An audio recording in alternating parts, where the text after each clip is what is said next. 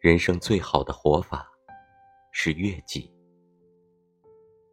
作者：真怡，忘忧时光客栈。筷子一边是心，一边是怪，就像一颗心有缺口，不断寻求突破。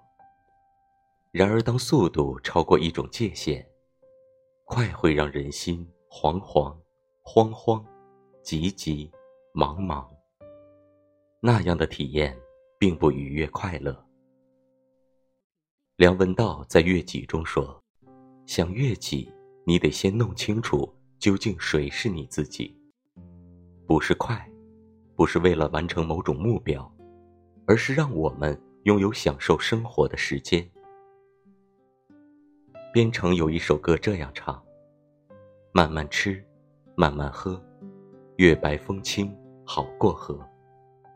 慢，才是我们对待生活的态度。”越己，才是我们给生活的终极意义。